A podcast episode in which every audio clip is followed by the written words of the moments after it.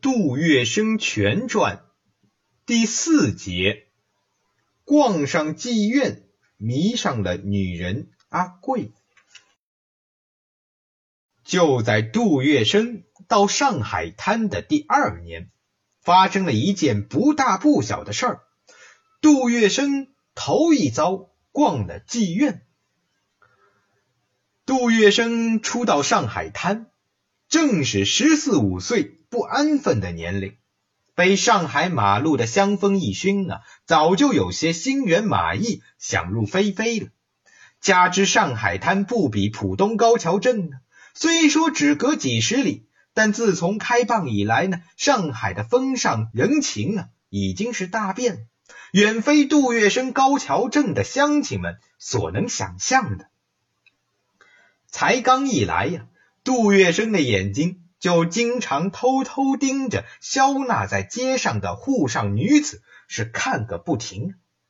杜月笙感到，在与家乡见过的那些女人相比呀，这里的女人身上有一种特别能引发出自己欲望的东西。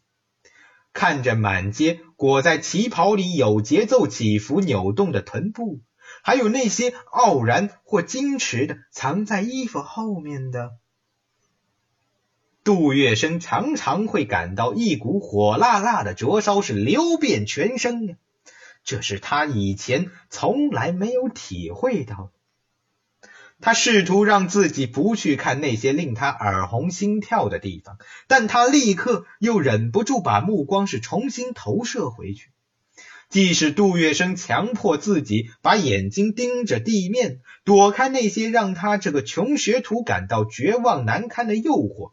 但女人嗲声嗲气的招呼过往的男客，娇滴滴的和人打情骂俏的声音，还是会从任何方向传过来，让杜月笙呢是无处躲藏，拨料着自己那已经燃烧起的欲望。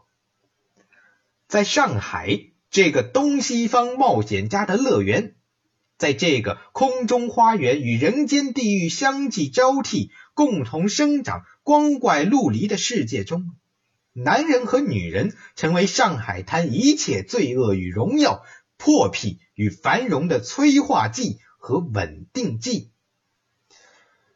这些在这里实现了自己的梦想、摄取了财富与地位的冒险家和投机者们。那些在世界各地或者全国各处是明偷暗抢、聚集起不义之财，跑到上海做公馆避风头的豪绅巨贾们，无不在这醉生梦死之余呀，在这十里洋场中追逐女人、声色犬马。那些在这里破灭了梦想、失去了地位与财富的失败者和失意者。还有更多的在这里押上了一切，也输光了一生命运的赌徒们，在这一切归于破灭之后，同样也需要在女人身上寻求发泄与平衡、体味主宰的滋味。女人鼓励着无数冒险家，把生命中最宝贵的东西在上海滩。这张大赌桌前压成筹码，然后又在大上海把这些人吃光八净、榨干骨髓之后，再给他们一丁点安慰，让他们带着满足是彻底沉入深渊呢。杜月笙找女人就是为了占有，为了享用。当他第一次认识到这种尤物的力量的时候。他就开始在心里以占有者和猎人的眼光，是仔细打量每一个从他眼前经过的女人。他要拥有她们，主宰她们，享用她们。这既不同于已经成功者的挥霍放纵，也不同于失败者歇斯底里的最后疯狂。对杜月笙而言。这将是一次演习，一个未来在上海滩主宰者登上宝座前的一次演习。这正是杜月笙走进那家弄堂的心态。旧上海的妓院大概被分成三等，这就是长三、幺二和烟花间。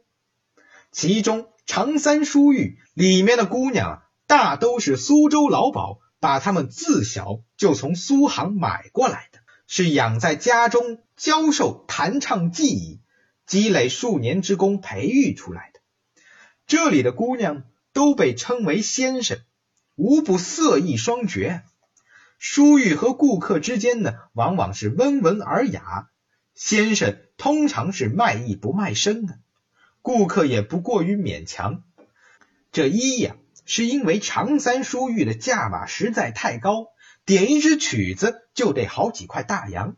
要想碰碰先生的身体呀，没几两金子是断然办不到的，更别说留宿了。这二呢？是老鸨多年培养出一个出色的先生，是着实不容易，也不愿意轻易出手，必得等一个公道的价钱。比这长三低一档的是幺二堂子，这堂子里的姑娘啊，也会说几段书，相貌也算出众，只是色艺远不及长三中的先生来的精致，价钱呢，自然也低得多。来逛幺二堂子的大多数呢，都是殷实人家或者是行商之人，剩下最末一等的，就是只做人肉买卖的烟花奸了。另外还有深更半夜偷偷摸摸出来拉客的野鸡了。这些女人的命运是最为凄惨的。杜月笙逛的是最差的一等。学徒只有在月底有一两块钱，是店里发来让学徒们剃头洗澡的钱，干一个月，就算是手脚麻利，办事干净，也揩不下什么油水。因此啊，杜月笙只逛得起最低档的烟花间、人肉铺。不过，杜月笙却把他逛得像个帝王君临天下的。杜月笙。走进那间弄堂是下午两三点钟的样子，他特意挑了这个时候，时值盛夏呀，午后的上海如蒸笼似的，就是坐在那里不动不说，也是一身烟汗。这样的天气里，自然是不会有什么买卖的，店里也用不着他。万一掌柜找他呀，回来的时候说上街去了，掌柜也不会深究。就这样，十五岁的杜月笙怀揣着攒下来的一把零钱，是来到了一家烟花间。这地方，杜月笙在半个月前第一次送货就看上了。这里离自己做工的那条街还是比较远的，又是这会儿，估计是碰不上什么认识的人。虽然杜月笙并不觉得来这里有什么不对，但他。还是觉得不能让熟人知道为好。杜月笙走进狭小的弄堂啊，立刻一股混着廉价香粉和汗馊味的空气是扑面而来，在蒸蒸热气的午后啊，让人一阵恶心。杜月笙兴奋地扑到了这团空气之中，一个老鸨模样的女人左手把门帘一挑，走了出来。杜月笙只看到猩红的嘴唇和描的厚厚的眼圈，一张粉白的大团脸就凑了上来。杜月笙本能的一闭眼，但手啊是早就饥不择食的按到大粉团的屁股上，是随即这么一把抓，粉脸的身子却早贴了上来。裹着杜月笙是跌跌撞撞的走到布帘子后面去了。一进屋，杜月笙两眼立刻一黑。这里除了挂着帘子的门口能透进点光线之外呢，是一点光也没有了。过了一会儿，杜月笙才勉强看得清楚，这屋子里除了一张床，几乎再没有什么别的空间了。眼睛扫到床上，杜月笙看到黑暗中一团白乎乎的东西在动，同时呢，传来悉悉嗦嗦的声音和女人颤抖的声音。一接触到女人的体温呢，杜月笙像被电击了一样，身体猛然的一僵，打了个冷战。他一声怪叫，像死一样瘫软在女人的身上。等杜月笙从布门帘后面走出来，他已经像变了一个人似的。他在掀帘出来的时候，借着外面斜射进去的光啊，杜月笙又回头看了一眼斜倚在床上。汗津津的女人，脸上的白粉被汗水冲的是块块斑驳呀。她大概能有四十岁。就这么一个论年龄足以让杜月笙叫妈的女人，让杜月笙成为了男人。就在杜月笙享用完这个女人之后啊，他是一发不可收拾，这几乎成为了他平生和赌博一样的一大嗜好。在杜月笙一步一步走向上海滩教父的过程中，女人成为杜月笙的一大财富，也是他。不断往上爬的巨大动力。如果说没有这次经历的话，他或许不会这么快就膨胀起他的一切欲望，包括对金钱、美色、权力等一切的渴望。从此，他的生活中就从未缺少过女人。只是现在，杜月笙早已不比当初了，在十六铺八仙桥小东门一带。杜月笙、水果月笙的名号和那般日渐壮大的小兄弟，已经让杜月笙成为了一个不大不小的人物。因此，无论在哪里，或赚或嫖，杜月笙都得到了更尽心的服侍。这一来，花钱呢就更快了。但是，有一个曾经暗地里劝过他，让他留下一点钱。这个人啊，就是小东门外的阿贵。杜月笙初次见到阿贵的时候，是他赌赢了一笔钱之后，他拿着二三十块钱，兴冲冲的到东门一家三等妓院。他听说这儿新来了几个姑娘，这老鸨啊，是堆着一脸笑迎了出来，一边赶着杜月笙倒茶，是一边接过了杜月笙的衣服。杜月笙忙着要点那几个新来的姑娘，老鸨却一个劲儿的打岔，说并不忙，先胡了两把牌再说。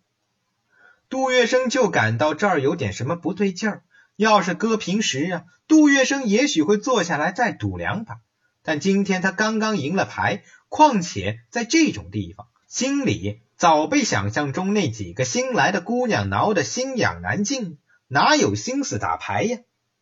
在杜月笙追问之下，老鸨说了实话。原来这里的确是来了三位姑娘，但消息传出去了，早有一班子好事的人是捷足先登了，没上灯的时候就来了。等杜月笙赌完钱到这儿，人已经满了。老鸨还打算把杜月笙留住，想是万一有个姑娘能闲下来，也不误这一笔钱的买卖。谁知道杜月笙已经大骂着出去了，赢了钱却花不掉，又惹一顿不痛快。杜月笙一肚子邪火正无处发泄呢，突然发现前面路边畏畏缩缩站着个女人。这么晚上，一个女人守在路边，一定是个私门子。想到此啊，杜月笙败兴的往前走。他对这种野鸡拉客的暗娼啊一向不以为然，因为他们多半是人老珠黄的妓女，或者是死了丈夫的寡妇，随便哪样都让杜月笙提不起兴趣。就在杜月笙压着一肚子无名火从这个女人身边走过去的时候，这女人突然确确的开了口。这是一个十分年轻。甚至是带着些脆嫩的声音，杜月笙不由得转过头来，仔细的打量起这个姑娘。但他问完话之后，马上又把头深深的垂了下去。包裹在衣服里的身体是娇巧玲珑，杜月笙注意到她因为紧张而剧烈起伏的胸脯。杜月笙心头一动。上前一步，想要仔细看看这个看来是羞于抬起头来的女人。无论如何，遇到这样的私娼呢，让杜月笙觉得很特别。随着杜月笙的迈步向前，女人下意识的往后退了一步，但是杜月笙还是扳起了她的脸。这是一张浓妆艳抹的脸，涂着私娼。标准的猩红嘴唇和重重的眼圈儿，但这脸上的精神却完全不像杜月笙见惯了的放荡、妖艳、大胆，反而透出些恐慌和紧张。杜月笙的目光盯在对方闪着的眼睛上，但那双眼睛很快一闪，避开了。杜月笙改变了声音，一路上女人一直低着头。到了一户民宅的门口啊，他仿佛又迟疑了一下，然后把杜月笙呢引到一间阁楼上。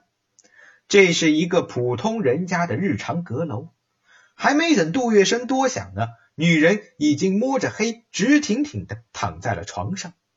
这个女人就是阿贵。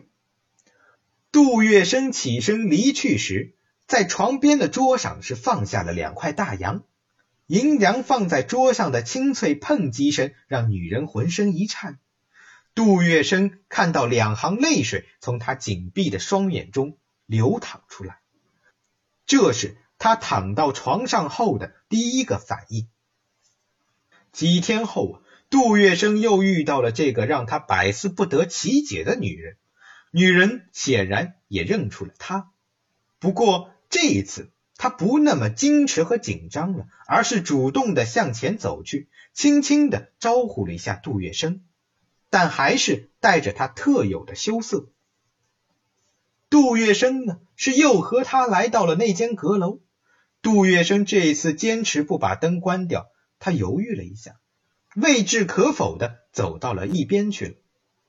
等杜月笙转过身来，他已经是只穿一件内衣躺在床上。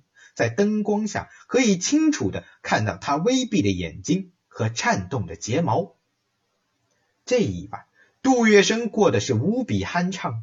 第二天早晨，杜月笙要再次起身离去的时候，他说出了心存已久的疑问。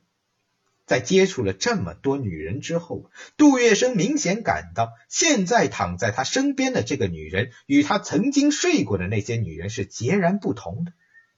果然。杜月笙是对的，这个总带着一些羞涩和紧张的女人叫阿贵，今年十九岁，原来是小东门一户小人家的女儿，母亲是早丧了，父亲带着阿贵和他的弟弟生活，日子过不下去了。可是不知道从什么时候起，父亲染上了毒瘾，而且是难以自拔，终于拖着一屁股债。被人打死在角落里，债主上门催债，阿贵逃不及，被几个流氓糟蹋了。万般无奈，阿贵只得做起皮肉生意，当了私门子的暗娼。但是他毕竟不同于街上那些打情骂俏、卖弄风骚的野鸡，身上总还是有一股小家碧玉的味道。在经过一番交谈之后啊。杜月笙感到，阿贵虽然到今天这地步，但阿贵身上仍然保留着没有被市井风尘污染的东西。虽然杜月笙从小在街上打滚厮混，但是在杜月笙心里，这时却依然出于本能的对那些干干净净的事物还有一些依恋。想到这里，杜月笙从身上摸出了十块大洋，放在桌上。这是他预备采办果品的钱。躺在床上的阿贵看在眼里，一个翻身坐了起来，从背后将杜月笙抱住。隔着上衣，杜月笙隐约感到阿贵紧紧的压在自己的后背上。他回转过身，一把抱住阿贵。阿贵早已泣不成声了。良久，阿贵抬起头，注视着清瘦的杜月笙。把红润颤抖的嘴唇送了过来。此后啊，杜月笙晚上常常留在阿贵那里。月笙身边的兄弟朋友惊讶的发现，杜月笙身上干净整齐了许多，而且杜月笙变得和气了许多。杜月笙从十岁在高桥镇上浪荡，直到现在，头一回体会到家的感觉。